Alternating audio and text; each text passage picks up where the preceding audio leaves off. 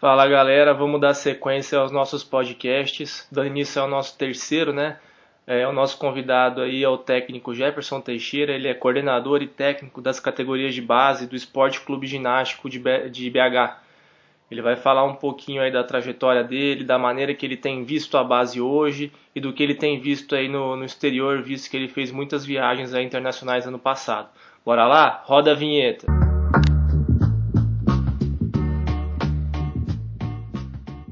Beleza? Então vamos começar. Primeiro agradecer sua presença, né? É, a ideia desses podcasts aqui é tentar atingir o maior número de pessoas para a gente falando de basquete, né? Então antes Conta um pouquinho da sua trajetória, por onde você passou, onde você está hoje. Bom, então vamos lá, né? Primeiro, eu que quero agradecer pela oportunidade, né, de de estar tá falando aí com você, te dar os parabéns também pelo pelo projeto que eu acho muito legal, a ideia é muito bacana. É, como eu sempre falo, eu acho que acho não, né? nós, treinadores, nós precisamos disso, dessas ações, que a gente possa cada vez mais é, é, desenvolver, difundir, falar de basquete, enfim, né? Tá falando sempre de basquete. Obrigado aí pela oportunidade. Cara, eu fui atleta profissional, né? Durante um bom tempo da minha vida e a minha carreira como treinador, que acho que é o que mais mais importante, né? Tá falando aqui. É, eu sempre tive é, uma certa é, vontade, né, de trabalhar como, como técnico. Quando eu jogava, alguns lugares eu já fazia alguns trabalhos nas categorias de base, gostava é, de estar falando, dando dica para os meninos, mas não uma coisa assim muito muito séria, né? E aí em 2009 eu voltei, né? Estava quase parando já de jogar e eu voltei para Paraíso num, num, projeto que era ter uma arena olímpica, né? Projeto do Mauro, do Mariano na época.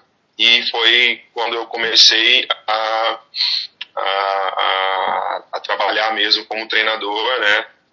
Na época estava faltando alguns meses ainda da minha faculdade para terminar. Né? Como fui atleta era difícil, a gente cada ano fazia um pouco em um lugar, fiz em Franca, fiz na eu fiz em Curitiba, enfim, terminei minha faculdade em Paraíso e em 2009, então, como eu disse, eu voltei, comecei a trabalhar com uma, uma equipe adulta lá, que era um projeto que, que a cidade tinha.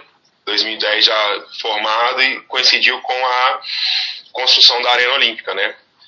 Então ali eu comecei a, a, a trabalhar, desenvolver, tive uma, uma oportunidade é, grandiosa, né, de trabalhar aqui nessa época, 2010, São Sebastião do Paraíso era o centro de treinamento, todas das seleções brasileiras e eu tive a oportunidade de acompanhar todos os treinadores que ali passaram, né, para trabalhar com as seleções brasileiras de base. Então, eu tive a oportunidade de trabalhar três anos e acompanhar três anos com o Rubem Manhano, com o Neto, Vilar, André Germano, o Ricardo, que hoje está em Brasília, enfim, o Gustavinho também, na época, é, é, passou lá por lá também.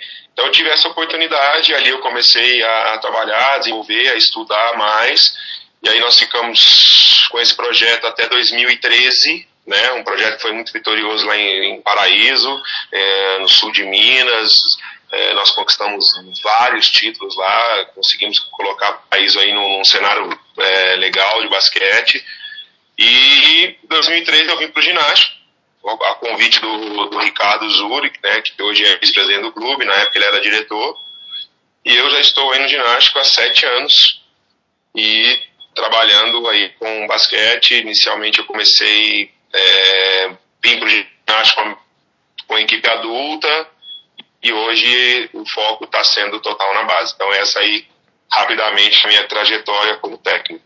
Bacana. É, uma coisa que todo mundo aí de Minas fala é o quanto o ginástico tem evoluído aí ano por ano. Então conta um pouquinho pra gente como que é essa filosofia de trabalho do ginástico, como que era quando você chegou e como é que está hoje. Bom, é... o ginástico sempre teve muita tradição no basquete, né? O ginástico é, foi muito vitorioso né, no basquete. E de um tempo teve um tempo teve alguns problemas e o ginástico estava meio que, é, vamos colocar assim, não parado, mas estava meio é, é, devagar, nas categorias de base. Foi quando o ginástica me trouxe, então quando eu cheguei aqui, é, o cenário não era um cenário é, muito favorável à categoria de base. Nós ainda tentamos, é, como eu disse, eu vim para o ginástico para mexer com adulto, né, para trabalhar com, com adulto. Então, um dos dois primeiros anos eu não estava ainda muito focado na base e o ginástico é, não era uma das grandes potências aí de Minas, né, é, é, é na base. E após dois, três anos, eu sempre falando que nós precisávamos ter uma, uma, uma estrutura para base melhor, né? É, sempre respeitando o objetivo de chegar no adulto, porém, é, acreditava que tinha que ter base, acredito muito no trabalho de base. E aí, depois de três anos, quatro anos, que nós começamos a, a, a trabalhar na base, e aí um trabalho a longo prazo, né? São sete anos, isso eu acho que é um que é uma coisa legal para se falar, porque às vezes a pessoa quer resultado imediato e eu não acredito em resultado é, é do dia para a noite, né? Em, sim, nesse resultado aí a longo prazo. Com certeza. É claro que certo planejamento tudo, mas tem que ser um resultado a longo prazo. Então tem que ter tempo e paciência, né, para trabalhar. E a gente está colhendo os frutos desse trabalho, né, cara? Eu consegui, hoje eu tenho carta branca no ginástico, é, hoje eu trabalho com uma equipe que todas as pessoas que estão comigo foram, foram pessoas que eu escolhi, que eu, eu quis que tivesse ali, né, pessoas que estão sempre agregando. E o ginástico hoje trabalha numa filosofia única de trabalho. Né? São, são diferentes profissionais, né? nós temos diferentes profissionais ali, é, mas cada um respeitando o, o, o espaço do outro. Né? Então, quando nós chegamos também, nós não tínhamos, era, chegou eu, aí tinha o Zé Mário, depois veio o Zé Mário, nós não tínhamos fisioterapeuta, nós não tínhamos preparador físico, nós não tínhamos é, assistente técnico, nós não tínhamos nada dessa situação. E esse longo do tempo aí, como eu disse, foi se evoluindo, né, e hoje a gente tem uma equipe multidisciplinar que é um dos grandes é, responsáveis por esse sucesso do ginástica, além, é claro, do investimento, do, né, que o clube faz hoje, mas essa equipe multidisciplinar hoje ginástica, para mim, está entre as melhores hoje do, do, país, né? E só que não adianta você ter uma equipe multidisciplinar se todo mundo não trabalha em prol de um único objetivo, que é isso que o ginástica faz. Cada cada pessoa é especialista numa coisa e todo mundo respeita e entende a sua função para poder alcançar esse objetivo aí único. Então isso é um grande trunfo que eu acho que o ginástica tem hoje. Legal, muito bacana. E dentro dessa filosofia de trabalho, né, todo ano né, a gente consegue observar quem está no meio, todo ano tem uma mudança, tem alguma coisa nova. E você teve a chance no ano passado de participar de vários eventos e competições fora do Brasil, né? Então, o que, que você viu dos outros lugares aí de positivo que você trouxe para colocar dentro do clube? E o que você viu que eles fazem diferentes de nós, que são coisas que a gente já tinha que estar tá fazendo há um, há um tempo para poder começar a obter um certo sucesso nas categorias de base? Bom, é, como você disse, eu tive é, algumas oportunidades né, de estar trabalhando é, é fora, com seleções, com, com o pessoal da FIBA num, em alguns torneios e a gente é, é, agradece muito por essa oportunidade. Como a pergunta é o que a gente trouxe, né? Eu falo muito assim que conhecimento ele não tem ele não tem espaço, né, cara? Ele não tem limite. E a gente está sempre aprendendo, né? Nós estamos há, há, sete anos aqui e nós estamos sempre aprendendo. Agora, inclusive, nós estamos trabalhando e mexendo novamente no nosso conteúdo e a gente está sempre é, é, aberto a essas, é, a acrescentar alguma coisa. Eu acho que, que quando você chega nesses locais que você acha, você vê, desculpa, que é bem próximo daquilo que você faz, acredito que é sinal do que você está no caminho correto. Eu acho que o problema é quando você chega num outro país ou numa outra competição de nível internacional e você começa a ver que está tudo errado daquilo que você faz. Então, assim, é, é, eu acho que nós estamos num caminho muito bom, acho que o Brasil está num caminho muito bom. Né? Nós temos excelentes treinadores aqui no nosso país, a gente precisa é, acreditar nisso. Né? É, porém, eu acho que a, a, quando você me pergunta, ah, mas o que, que eles têm? Eles têm alguma coisa? Sim, eu acho que hoje eles têm um conceito mais pronto eles têm um conceito onde todo mundo segue aquele conceito de trabalho, aquela metodologia de trabalho, enquanto aqui no Brasil, infelizmente, a gente não tem, né? Cada um tem um, conceito de trabalho, cada um tem uma filosofia de trabalho. É, então, eu acho que isso é um, é um diferencial. Hoje, uh, você, fala, você fala muito da Argentina, do Uruguai, eu acho que eles têm esses conceitos mais claros de valorização de bola, é, eles jogam sempre no mesmo ritmo, independentemente se estão perdendo ou ganhando os, os jogos, você vê que eles estão sempre naquele, naquele ritmo ali. Eles têm uma paciência tática muito grande, têm uma obediência tática muito grande. E isso é um, um, um, grande diferencial que eu vejo que, e que nós, treinadores né, aqui do Brasil, acho que nós temos que, não é copiar, mas aprender com isso. Sim. Porque eu acho que todos os, os, os sistemas, os, os métodos são importantes, são bons, e, e, é tentar tirar uh, as coisas boas de cada um e botar, implantar dentro da sua filosofia de trabalho. Então eu acho que essa organização que eles têm é, é, é uma coisa que a gente tem que estar sempre prestando atenção. Uma outra coisa que eu acho que é a, a representatividade que eles têm como classe de treinadores, né? Coisa que nós não temos aqui hoje no Brasil. Eu acho que isso também é um diferencial.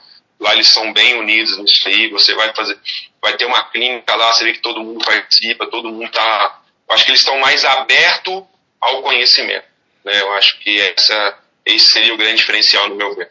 Uhum. O bacana que tem que dá para que a gente tem observado hoje em dia e agora com essa questão da quarentena é que tem muitas inicia iniciativas boas e muitos técnicos participando, né? Tem a live do Toca lá que com o Nantes que deu quase 200 pessoas, tem o Davi do Pinheiros fazendo uma coisa. Então você vê que mesmo a gente tendo algumas dificuldades, a gente está tentando se mexer, né, para tentar converger num ponto comum. O nosso país ele é muito grande, né, tem essa dificuldade.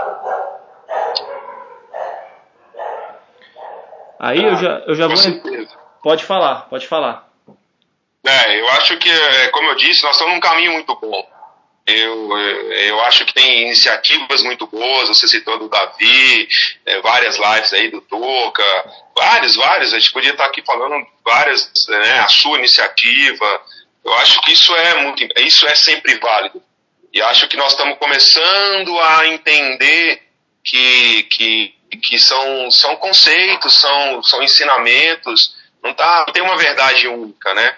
Eu acho que o primeiro ponto é esse, entender isso, que que, que, todo mundo é importante, todo mundo vai ter seu papel, que ninguém vai tirar é, espaço de ninguém, que conhecimento não tem que ficar guardado, tem que estar sempre passando para frente, né? Eu acredito muito que quanto mais você passa, mais te obriga a aprender alguma coisa. Isso é uma filosofia que eu tenho de vida.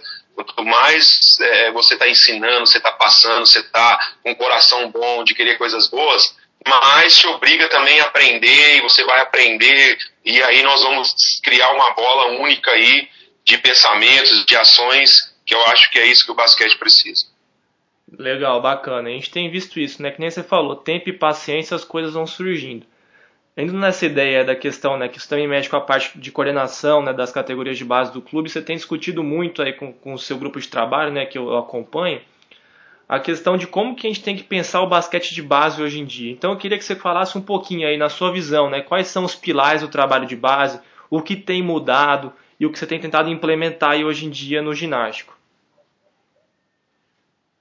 Ah, legal. É, essa é uma, é uma pergunta assim, é, é muito ampla, na verdade, né? Sim. É, mas eu vou tentar te, te, responder de uma maneira simples. É, espero que eu consiga passar um pouco da minha ideia. É, eu acho que o trabalho de base, cara, existem coisas que antecedem ao que fazer, como fazer, sabe? E acho que um, um, um grande pilar da, da base é o planejamento.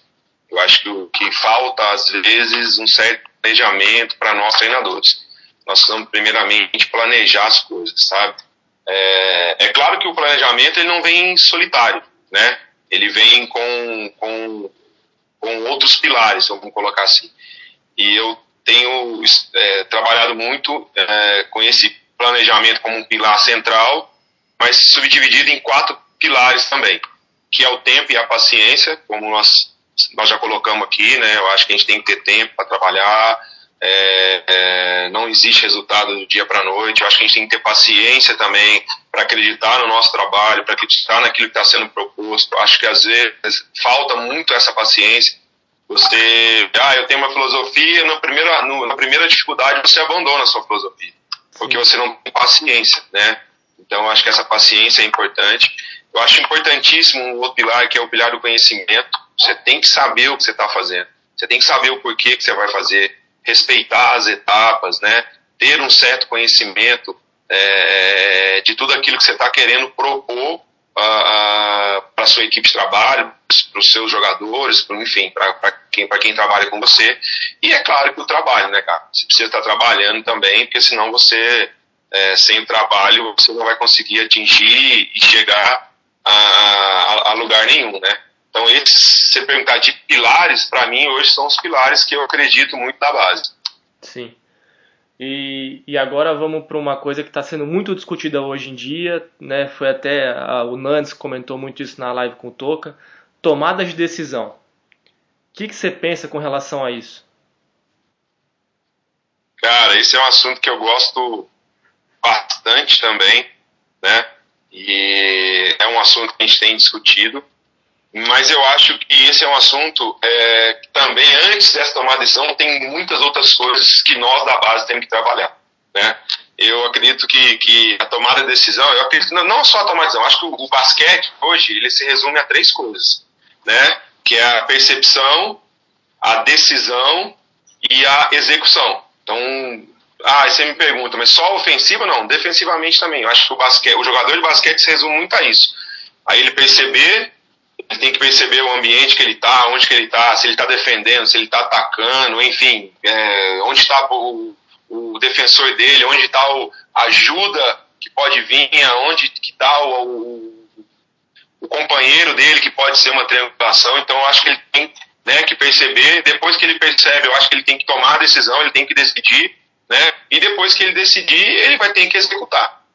Eu acho que é, é essas três coisas são fundamentais é, ao meu ver, para um jogador de basquete. Porém, é, nós temos que pensar em outras coisas, né, cara? Outras coisas. Porque para ele poder é, decidir, para ele poder executar, ele precisa estar fundamentado. Então nós temos que trabalhar os fundamentos do, do atleta, da criança. Nós temos que trabalhar e preocupar com essa parte de fundamento. Porque eu vejo muitas vezes as pessoas, ah, beleza, tomar decisão é moda. Tá bom, você quer é, cobrar do seu atleta uma tomada de decisão, só que antes tem outros processos que ele precisa entender. Sim. Tem outros processos que precisam ser trabalhados. Né? Então, tem processos de, de, de, fundamentar os meninos. Antes da parte de fundamentação, é, existe a parte da coordenação motora, gesto motor, vocabulário gestual. Hoje se fala, cada, né, cada um fala uma coisa, mas resume a coordenação motora. Então, eu acredito muito que para o atleta é, é, ser bem fundamentado, ele precisa ser bem coordenado. E é muito mais fácil ensinar um fundamento um atleta que é coordenado do que um atleta que não é coordenado. Só que aí antes dessa coordenação motora, é, aí estou falando que eu estou falando de formação, de base, vem a, a, a, a é, você é, é como que eu posso dizer? A concorrência hoje é muito complicada para a base. Sim. Né? Existem dois problemas. A captação, que é muito complicada, acho que todos os clubes passam por essa captação. Então você captou depois você precisa fazer com que a criança goste do esporte, com que a criança volte na aula seguinte. Então você tem que fazer com que a criança, que eu falo muito, é que o bichinho lá do basquete pique aquela criança, né? Uhum. Para que ele tenha prazer em voltar na, na, próxima aula. Aí, você captando, você faz, criando esse vínculo atleta, aí você vai conseguir trabalhar as outras capacidades, que é a capacidade coordenativa que eu falei. E, e aí depois, né, é um assunto muito amplo, mas que aí eu acho que aí entra a parte de conhecimento, entra a parte é, do objetivo. Você tem que conhecer um pouco aí qual é o seu objetivo, quais são as metas, metas para você atingir os seus objetivos, enfim, mas seria mais ou menos esse, esse, esse sentido que eu, eu acho e penso sobre tomar a decisão. Então você fala, mas você foi, voltou lá atrás, é porque eu acho que tem que ser voltado lá atrás. Eu acho que antes de falar de tomar a decisão, a gente precisa falar da captação, da fidelidade, da, da, da, simpatizar, fazer com que o menino goste do esporte, coordenar, fundamentar, aí depois entra a parte da, da tomada de decisão, que é fundamental, né? Você vê, para mim, o diferencial, isso hoje se fala muito do, do Lucas Dont lá. É, nada mais, ele não é um cara que tem fibra rápida, ele não é um cara totalmente explosivo, que salta muito, que corre muito, mas ele tem um poder cognitivo diferenciado dos outros. Então, assim, é, me preocupa um pouco essa, essa, essa situação de tomar decisão, porque eu vejo que na base, eu estou falando de base, é, as pessoas estão querendo tá, tá lá à frente, lembrando que tem que dar dois, três passos atrás. Ah, mas você não trabalha tomar decisão? Claro, desde o primeiro dia em exercícios, em, em brincadeiras, em jogos, em todos os exercícios cognitivos, você trabalha tomar decisão. Mas eu acho que a gente tem que tomar cuidado porque não é o mais importante. Antes disso, tem outros aspectos que são fundamentais. Legal, bacana. E, e para quem não sabe, o Jefferson no passado ele foi assistente da seleção sub-14 e sub-17, né? Foi campeão no sub-17 e ele também teve a oportunidade de trabalhar com a FIBA, né? Então conta um pouquinho dessa, dessa parte da FIBA, que você foi para os Estados Unidos, depois foi para uma competição, acho que no Uruguai, né?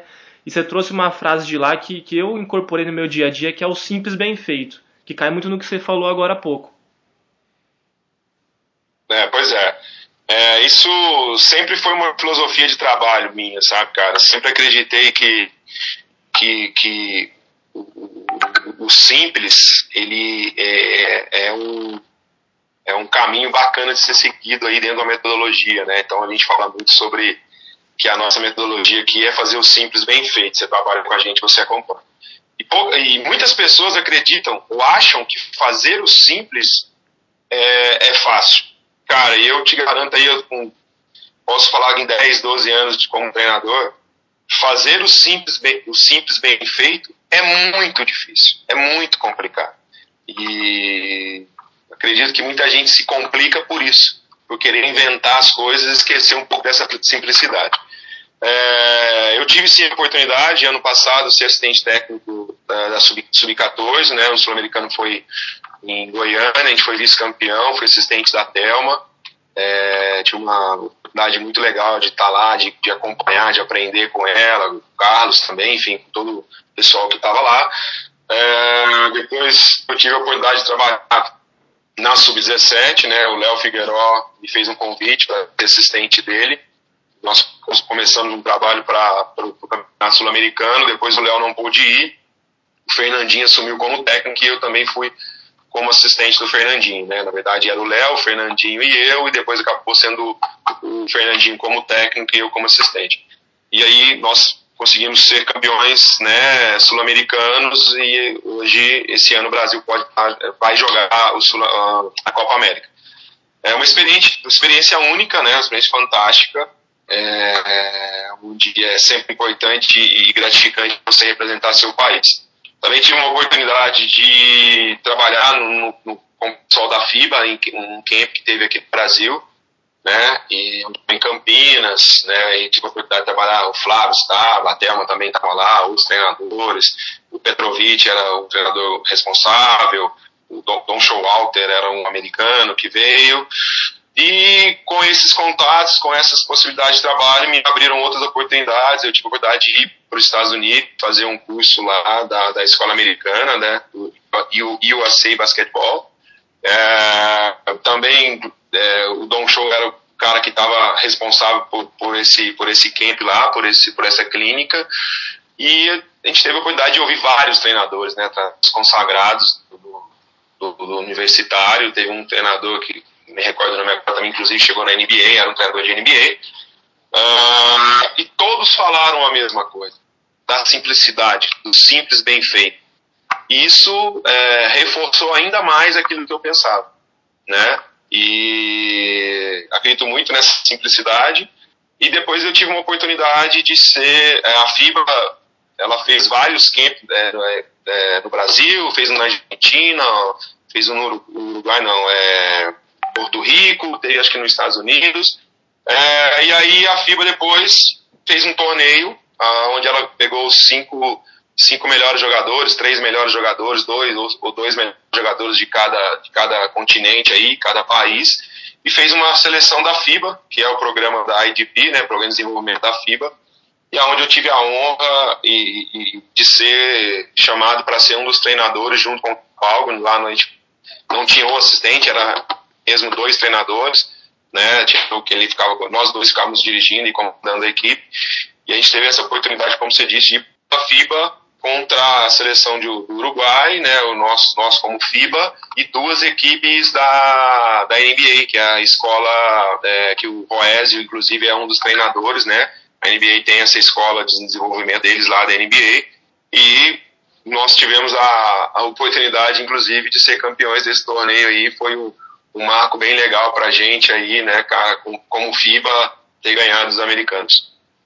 Pô, legal, bacana. E nessas viagens, eu acabei pulando essa pergunta, você teve a oportunidade de ver jogadores sul-americanos, jogadores dos Estados Unidos e jogadores aqui do Brasil. Fazendo uma comparação entre eles, o que você viu que eles têm a mais que a gente poderia explorar melhor aqui?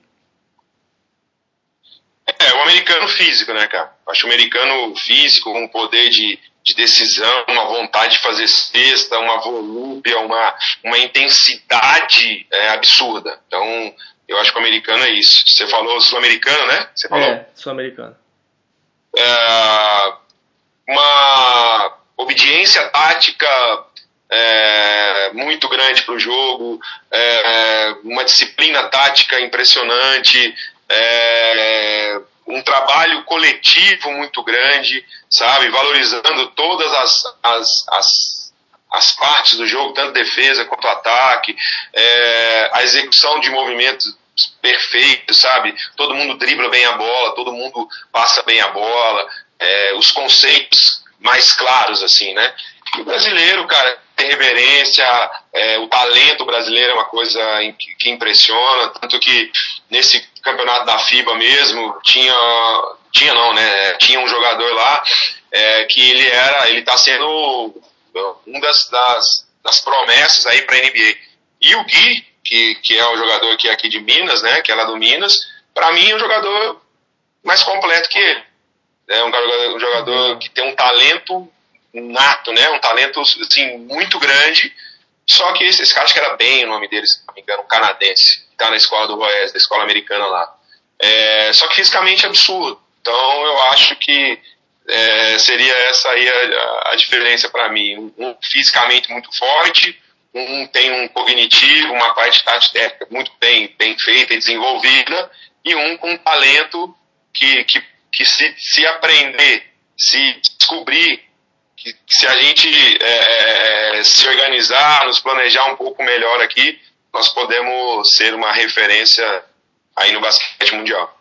Legal. Aí uma coisa para quem não conhece, né, o dia a dia, como que é o dia a dia do seu treinamento lá no ginástico? Porque assim, às vezes algumas coisas a gente conversa entre nós, mas o pessoal às vezes não tem noção, né? Porque a gente tem um trabalho assim, a gente tenta se esforçar da melhor maneira possível. Então a gente filma treino, colocou box para os meninos treinarem força. Conta um pouquinho dessa realidade sua do dia a dia lá.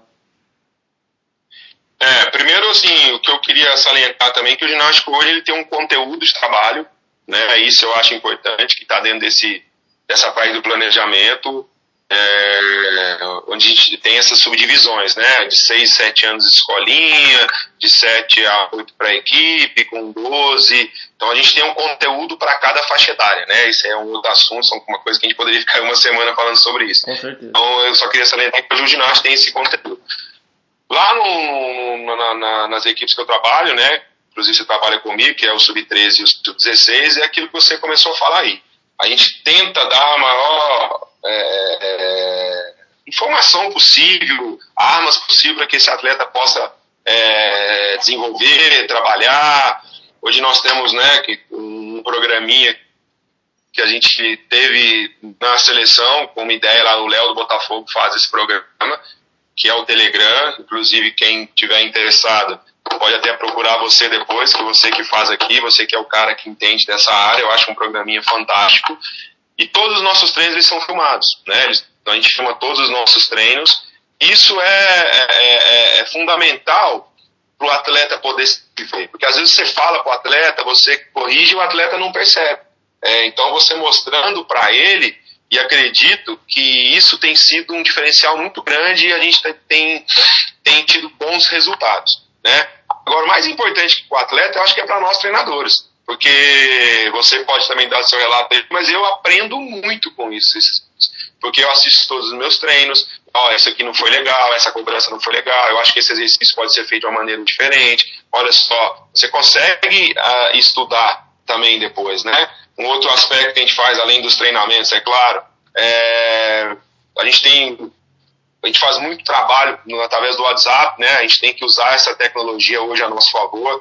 Então, todos os jogos, né? É, após um jogo, o moleque tem que mandar para a gente é, o que, que, você achou do jogo, qual foi sua maior dificuldade, o que, que você achou da parte individual, o que você achou da parte coletiva. Então, o atleta dá esse feedback para a gente.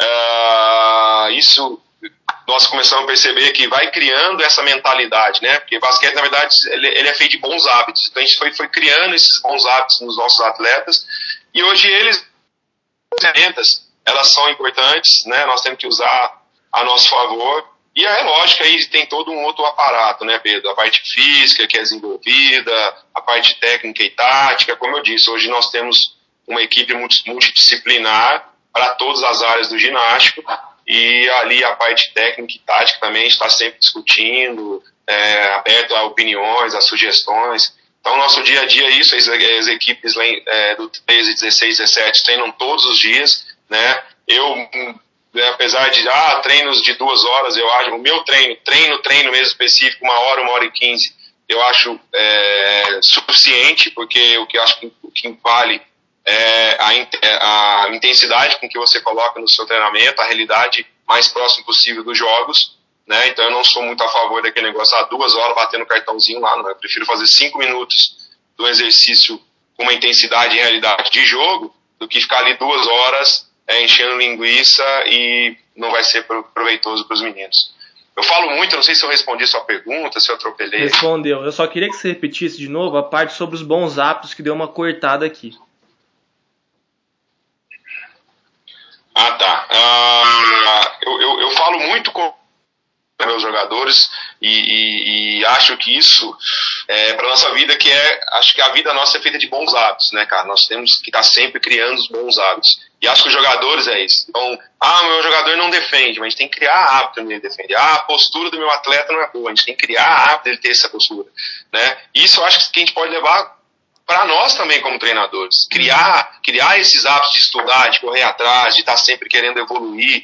Né? Inclusive tem é, no nosso conteúdo, que eu sempre falei dessa situação de criar bons hábitos, né? que basquete era criar bons hábitos, tem um estudo feito pela Universidade de Duke que mostra que os hábitos são responsáveis por aproximadamente 40% das nossas atitudes diárias. Né?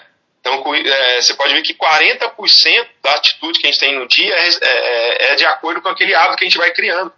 Então, eu acho que é muito, né, cara? Você imagina 40% das nossas atitudes diárias tá ligado com, com criar bons hábitos. Então, acho que a gente precisa estar muito atento a essa palavra de criar bons hábitos e criar bons hábitos dos nossos atacantes. Então, isso que eu falei, ah, o brasileiro não defende. Vamos criar bons hábitos né? Vamos criar bons hábitos defensivos, ofensivos, criar hábitos de valorizar a bola, de ter boas tomadas de decisões, de ter, bo é, de ter boas percepções. Só que isso é criar bons hábitos, é lógico, com um treinamento.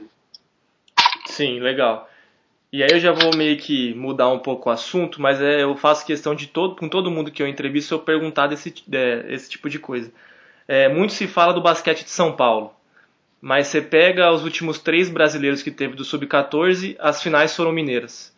Você pega o Sub-16 ano passado, o campeão foi o Palmeiras? Foi. Mas você vê que nos, nos seis primeiros colocados, três equipes eram de Minas. O que, que você acha que Minas está fazendo de diferente? Se é que está fazendo alguma coisa de diferente aí, na sua opinião? Você que puxa essa frente mineira aí de técnicos.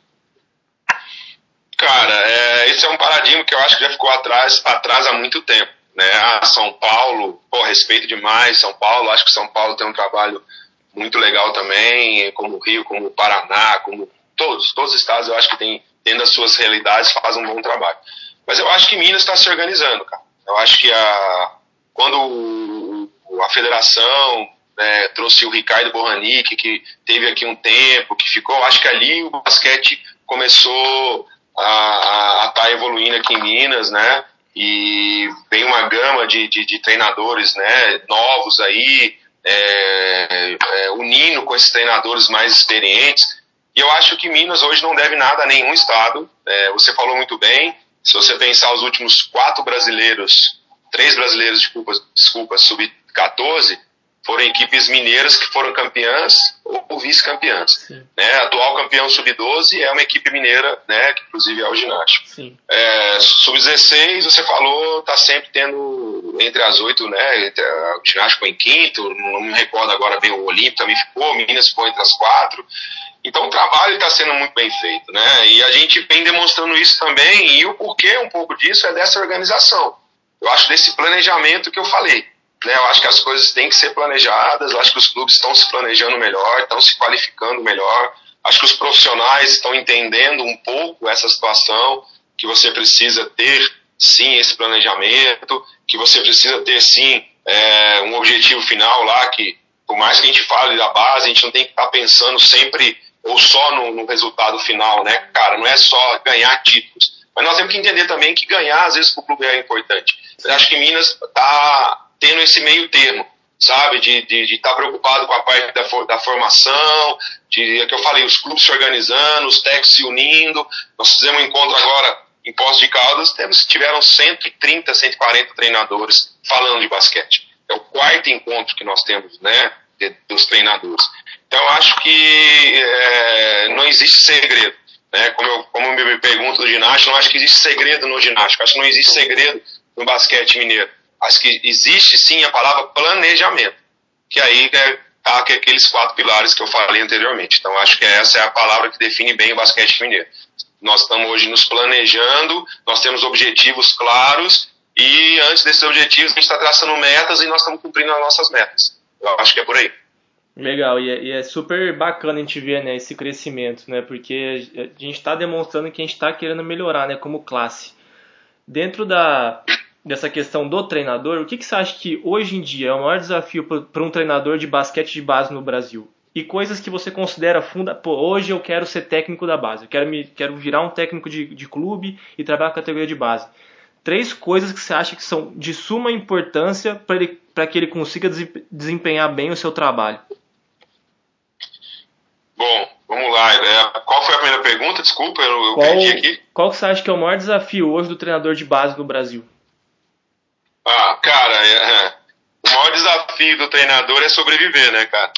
É. Sobreviver do basquete, porque hoje, infelizmente, é, o treinador de base ele não é valorizado, ele não é reconhecido, e eu falo que são heróis, são heróis mesmo que, que sobrevivem, a palavra é essa, que sobrevivem. É, desafio você ter três, quatro, cinco empregos para se manter, para colocar, porque não adianta, né, Pedro? No final, cara, nós precisamos do dinheiro, nós precisamos de ter ser valorizado na nossa profissão, né? E hoje eu vejo muito esse desafio dos treinadores, dos treinadores brasileiros, né? Eu eu sou um cara privilegiado, eu sou um cara que agradeço muito as oportunidades que, que, que aconteceram e acontecem na minha vida. Eu sou um cara que hoje é, sou exclusivamente como, é, do basquete, do esporte, vivo extremamente do, do, trabalho como treinador de basquete. É claro que eu tenho uma outra função hoje como coordenador aqui do ginástico, mas né, tá tudo relacionado ao basquete. Mas eu acho que essa realidade são de poucos, né, cara? Então eu acho que essa sobrevivência de, de do mercado, né, cara, de você estar tá sempre correndo atrás da, das possibilidades, aí você tem que correr, a estrutura hoje, é, que eu falo, são realidades para mim, estrutura, a minha realidade é diferente de um cara que está no interior, às vezes ele não tem que ser só técnico, ele tem que correr, ele tem que arrumar patrocínio, aí ele vai fazer rifa. Então, essa dificuldade eu, eu, eu, eu, eu vejo como principal desafio assim, do treinador hoje, sabe, cara? É, você me perguntou das três virtudes de um treinador, né? Sim. Cara, eu acho que a primeira virtude que um treinador tem que ter, cara, e ele tem que se perguntar o porquê que ele está sendo um treinador, e aí já te dando a resposta, eu acho que ele tem que ser essa paixão, cara. O cara tem que ter paixão pelo que ele faz, tem que ter paixão pelo esporte, ele tem que ter paixão de ensinar, né? Ele tem que entender que ele vai, ele vai ser responsável, cara, por muitas pessoas, por muitas vidas, por muitas crianças que vai passar pela, pela, pela sua mão e ele tem que estar sempre pronto a ajudar, mas ele precisa ter aqueles pilares que eu te falei, e um deles é o conhecimento. Então, eu tenho que saber como lidar com a criança, como tratar uma criança, né, é, de dar oportunidade para essa criança. Então, acho que essa virtude da paixão e entender a sua responsabilidade perante o que é ser um treinador, ela é fundamental. É, a outra virtude, eu acho que ser humilde, cara. Ser humilde para aprender, ser humilde para ensinar, ser humilde para compartilhar conhecimento. É, como a gente está falando, batendo muito nessa tecla, né, cara? Você não tem que ficar guardando as coisas para você, você tem que estar tá sempre passando. Isso é questão de humildade. Humildade de ouvir, de, de aprender, de ver, humildade de falar as coisas que você pensa também. Eu acho que tudo passa por essa humildade, eu acredito muito nisso.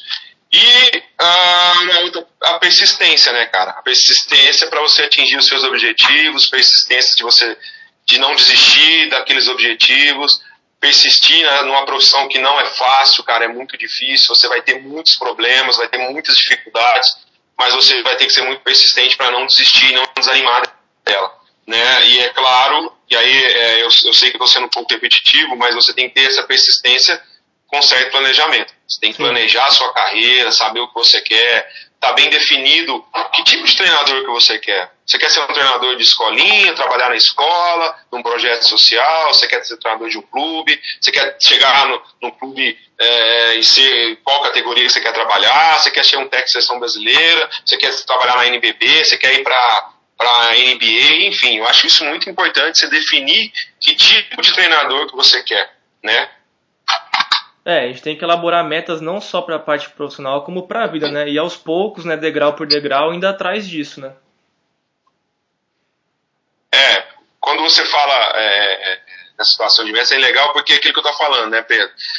É, nós temos que ter um objetivo. Ok, mas o objetivo é uma coisa, vamos colocar como ponto lá que você quer chegar. Eu quero ser treinador da seleção brasileira. Sim. Só que para ser treinador da seleção brasileira, eu preciso traçar algumas metas quais são as minhas metas? Ah, é, e o importante, que eu acredito também, Pedro, é você entender aonde você está hoje como treinador e aonde você quer chegar. E aí traçar um objetivo, mas saber que objetivo e meta são coisas muito diferentes. Às vezes eu acho que as pessoas confundem um pouco. Objetivo é o seu objetivo final, cara, é onde você quer chegar. Agora, quais são as metas? As suas metas, elas são temporárias, que eu falo. Você tem que traçar uma meta. Ah, eu quero ser técnico de seleção brasileira. Para mim ser técnico de seleção brasileira, eu preciso primeiro me formar. Vai ser minha meta me formar. Pô, é, qual vai ser o meu planejamento para me formar? Pô, né, eu preciso entrar nessa área aqui, eu preciso estudar mais isso, sobre coordenação motora, sobre comportamento humano, sobre é, gestão de pessoas, enfim, você vai planejando lá. Ah, eu consegui, eu me formei. Aí essa meta já ficou para trás, ela já foi temporária. A minha próxima meta é arrumar um emprego num clube, num projeto. Porra, legal, às vezes eu entrei num clube para ser a parte de captação do clube, daqui a pouco você entrou, é uma meta. Qual é a sua próxima meta? Ah, atingir uma categoria menor. Ah, depois atingiu. Qual a sua outra meta? Então, acho que a gente tem que estar, tá, nós treinadores, tem que estar tá bem clara a diferença de metas e de objetivos. E que entre essas metas existe um planejamento. Eu penso mais ou menos nessa, nessa linha de raciocínio. Sim, muito bacana. É, indo nessa ideia, quem que você se inspira como técnico de basquete? Um cara que você fala e, e olha assim e fala, nossa, eu realmente gosto muito do trabalho do cara, sou fã, gostaria de ser igual, ou de aproximar nos conceitos, nas ideias? Pedro, isso é uma pergunta assim muito difícil, cara. E eu te falo, eu, eu respondo assim: é, eu tenho vários treinadores, várias pessoas. Como é, é, eu acredito muito no, naquela, naquela situação que eu te falei, da, da minha metodologia, tá sempre né, é, o simples bem feito, ou seja, ter um saber, saber próprio então, eu, eu me espelho em vários treinadores. O que, que eu procuro fa fazer? Criar uma, uma, uma, metodologia minha, que é esse meu saber próprio, esse meu conhecimento, e pegar o que eu posso de cada um deles. Cara, eu tive grandes pessoas, grandes profissionais tiveram, é, que tem uma parte muito importante na minha formação como técnico. Como eu citei lá atrás, todos os técnicos que eu trabalhei, o Manhano, o Neto, o Gustavinho, o André Germano, o Flávio Davis, que foram meus primeiros treinadores, o Daniel, o Carlão, o Léo, o Ricardinho, o Pedro, que trabalha comigo hoje, o, o Tomás, o Zé Mário, que o que eu falo, cara, todos eles são muito importantes, todos eles são referências para mim. E eu tenho essa humildade de entender que eu posso aprender sim com todos eles. Só que eu não quero ser igual a ninguém. Eu quero ser o Jefferson, eu quero ter a minha filosofia de trabalho, eu quero implantar a minha filosofia de trabalho e tentar sugar e tirar o máximo que eu, pode, que eu posso de cada um deles, principalmente as coisas boas. E as coisas ruins também elas são importantes para mim, para que eu para tentar não cometer esses mesmos erros que eu também acho que todos nós temos problemas. Eu não sou perfeito, acho que ninguém é perfeito. Nós temos é que estar tá sempre é, desenvolvendo, evoluindo. Então, sim, é uma pergunta muito difícil que eu prefiro te responder dessa maneira. Não, legal. E você entrou numa, num, num ponto que é até bacana para a gente poder fechar. Você falou, né, que a gente está o tempo inteiro desenvolvendo. Então a gente está o tempo inteiro errando. E a gente aprende errando. Então, hoje, né, 2020, você com certeza é melhor do que você era em 2019. E em 2019 você era melhor do que você era em 2018.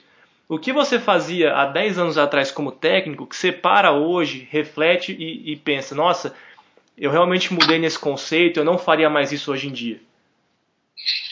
É, isso é uma coisa bem legal, né, cara? Esse, é, muitas pessoas falam do erro e tentativa, de se aprender errando. Só acho que você não pode ser persistir demais no erro, né? Com certeza. Você tem que errar, aprender e aí tentar depois não errar mais aquela mesma coisa, errar outras coisas. É, eu falo muito com meus atletas, Pedro, e isso é uma coisa que eu tenho na minha vida. É, assim, é, toda vez que eu entro numa quadra de basquete para dar um treino, eu sempre procuro sair dessa, desse treinamento melhor do que quando eu entrei nele. E eu, eu cobro isso dos meus atletas e eu passo isso para eles. Olha, você vai entrar dessa forma na quadra hoje, na hora que você sair dessa quadra, você vai ter que responder uma perguntinha para você. Você tá saindo melhor do que você entrou? Então, isso é um ponto que eu acho importante que você citou aí. Tá sempre procurando fazer o seu melhor. É, eu nunca fui, eu nunca dei um treino mais ou menos. Eu nunca entrei numa quadra de basquete mais ou menos.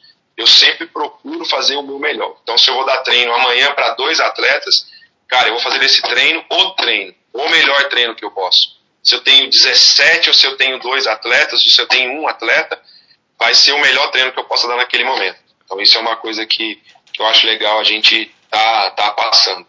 É, cara, você me perguntou coisas que eu fazia antigamente, né, cara? Uh, eu já tive muitos erros, né, cara? A gente tem muitos erros ao longo da vida. É, eu não planejava tão bem meus treinamentos, vou dar um exemplo. Chegava lá, achava que, ah, eu fui jogador, uh, eu tenho uma, um conhecimento bom, convivi com muitas pessoas, eu posso chegar ali e dar meu treino. Isso é uma coisa que eu não faço mais e eu falo para as pessoas. É, é, é, muito diferente você ir dar um treino com um planejamento do que você dar um, ir um treino na sua cabeça. E não acredito, ah, mas eu sou experiente. Eu acho que o treino nunca vai ser igual um treino bem planejado. Né? Acho que a situação comportamental, de chamar atenção de atleta, né? De, as, no início de carreira você acha que você gritar ou você é, falar alto vai, é, vai fazer com que esse menino te respeite. Hoje eu tenho certeza que isso não, vai te levar a lugar nenhum. Né? Eu tenho certeza que, que não é por esse lado que você vai conquistar o respeito dos seus atletas, sim pelas ações, pelas suas atitudes, pelas suas demonstrações que você está com eles ou não. Porque no final, cara, é, é eles que vão é, executar aquilo que você está pedindo. Então a gente depende muito dos atletas. Nós dependemos mais deles do que eles da gente. Então eles têm que entender que nós estamos num processo único ali, está todo mundo com o mesmo objetivo, sabe? Eles comprarem a sua ideia.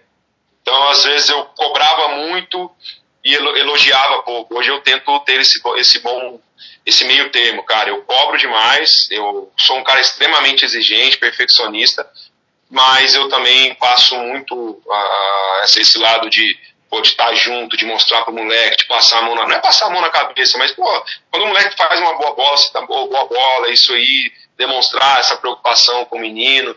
Porque. Só que isso a gente tem que cobrar, Pedro, se a gente treina. Então a gente tem que tomar muito cuidado, porque às vezes o treinador cobra as situações dos atletas e ele não cobrou. Isso eu aprendi com o Rubem Manhano. Eu estava numa situação é, que eu falar, falei com ele, pô, meu time, ele me viu bravo porque meu time estava estourando os 24 segundos.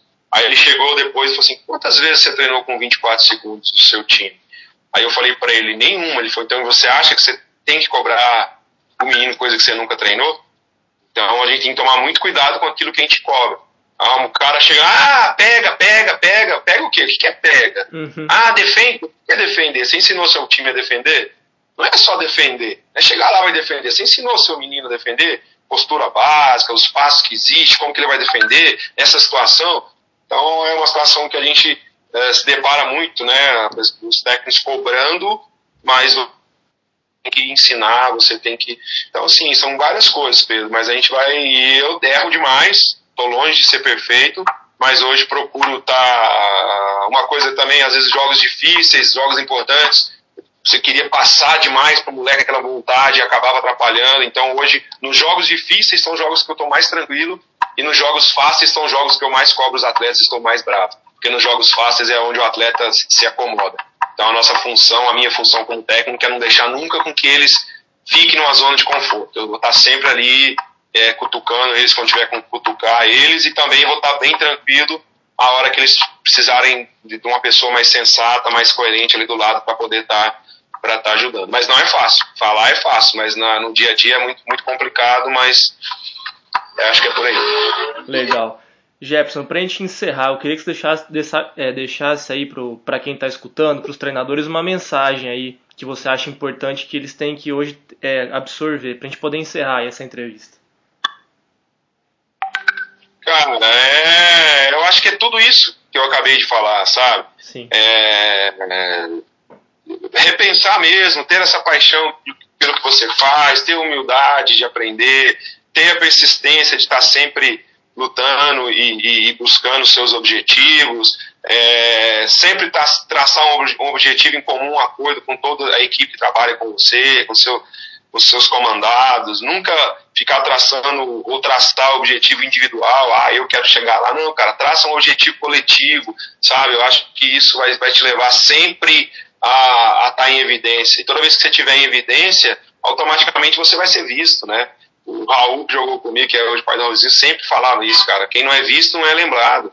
Quem não é visto não é lembrado. Então, e é, é, existe maneiras e maneiras de você ser visto, né, cara? Você pode ser visto de um cara chato, chato, um cara arrogante, ou um cara bacana, um cara que está preocupado, um cara que quer desenvolver, né? Porque pessoas no nosso caminho, nós vamos ter várias que vão estar tá torcendo contra, torcendo para não, não, não dar certo, né? Mas essas pessoas também são muito importantes, porque elas vão estar sempre nos motivando para chegar onde nós estamos querendo chegar. Então é isso, cara. Tem essa persistência, tem essa perseverança. Estude, cara. Estude, é, aprenda, aprenda no dia a dia, aprenda uh, e acredite em uma filosofia. Eu acho que é falar, ah, mas os Estados Unidos têm a filosofia, a Argentina, eu não gosto muito, ah, a escola argentina. Cara, Tá bom, nós não podemos copiar a escola argentina, vamos criar o nosso. Crie o seu. Ah, mas o Brasil não tem. O Brasil não tem, então faça a sua metodologia. Crie a sua filosofia de trabalho. Crie dentro do seu clube, dentro do onde você trabalha, que aí você já vai estar contribuindo. Então eu acho que é essa a mensagem que eu deixo aí para todos aí, de persistência, de perseverança e que possamos ter dias melhores aí, né? Nós estamos passando um momento muito difícil aí, que esse momento nos fortaleça cada vez mais aí quando a gente volte a poder trabalhar. A importante, é, acho que mostra pra gente o tanto faz falta, né? O tanto que faz falta não tá na quadra, não tá dando treino e que a gente possa cada vez mais estar tá unido em prol de um objetivo só, porque lá no final, árbitro, dirigente, técnico, jogador, é, torcedor, é, todo mundo é em prol de um produto só que se chama basquete. Legal, Jefferson. Queria agradecer muito a sua presença e obrigado. Obrigado e é assim que a gente vai fazendo o basquete evoluir.